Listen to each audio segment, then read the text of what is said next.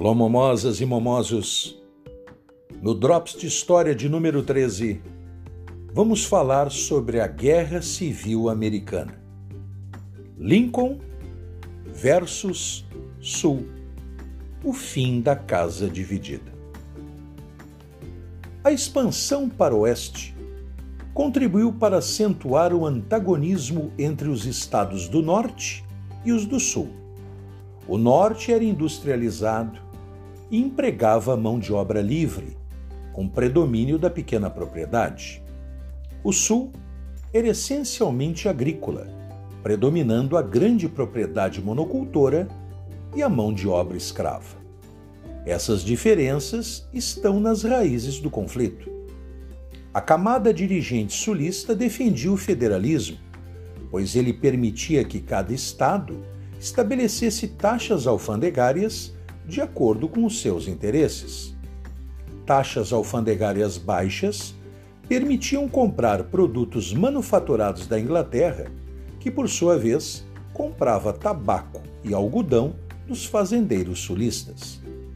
As indústrias nortistas queriam altas taxas alfandegárias para proteger sua produção da concorrência britânica leis protecionistas em nível estadual não chegavam a surtir efeito, pois os produtos ingleses eram contrabandeados do sul para o norte.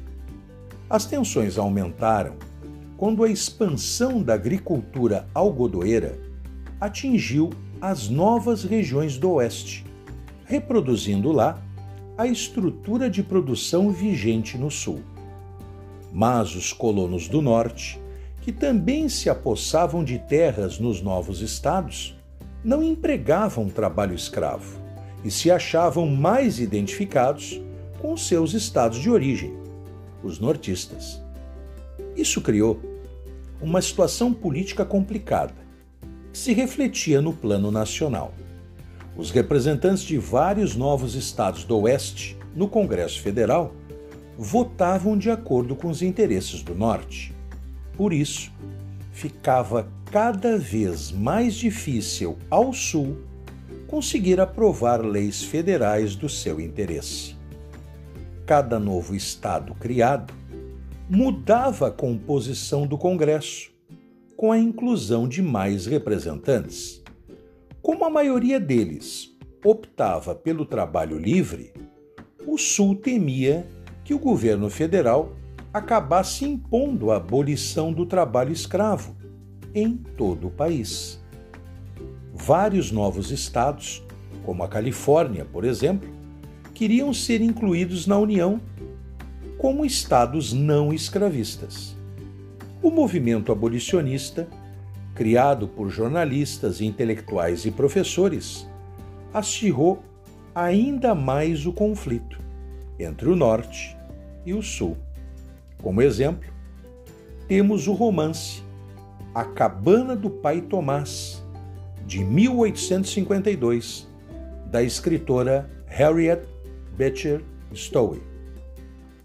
Com a eleição do presidente Abraham Lincoln, em 1861, os estados sulistas, liderados pela Carolina do Sul, formaram a Confederação dos Estados da América desligando-se da União.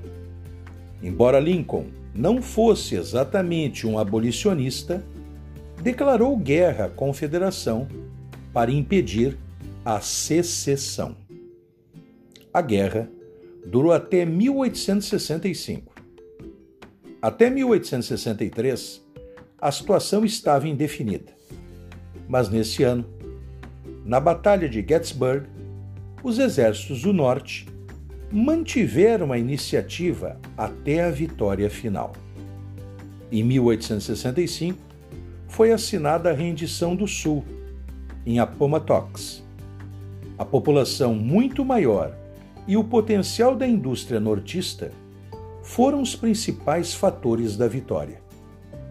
Derrotado, o sul agrícola teve de se submeter à hegemonia política e econômica do norte.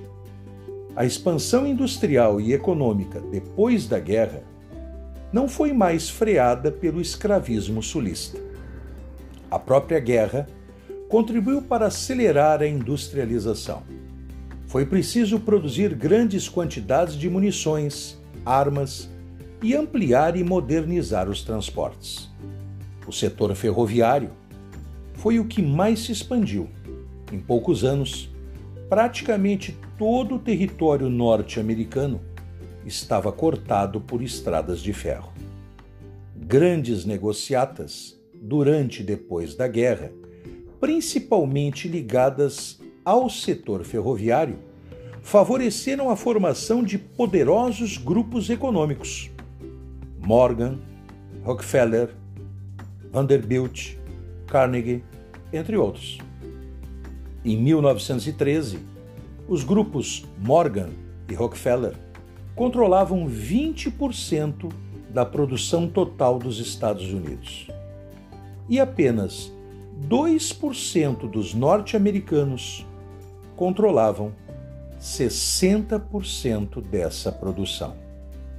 Atraídos por bons salários, oportunidades de emprego e pela possibilidade de obter terras, trabalhadores europeus vieram em massa para os Estados Unidos. A população saltou de 23 milhões de habitantes em 1843 para mais de 50 milhões em 1876. Os Estados Unidos transformaram-se em um importante país industrializado, rivalizando com as potências imperialistas europeias. Com a Primeira Guerra Mundial, vamos ter a inversão de domínio capitalista. Diante da decadência da Europa, nós vamos ter o Big Boom, a grande explosão norte-americana, a superprodução agrícola e industrial que vai conseguir com que a terra de Lincoln se tornasse uma dominadora no sistema capitalista. A gente se encontra nos caminhos da história.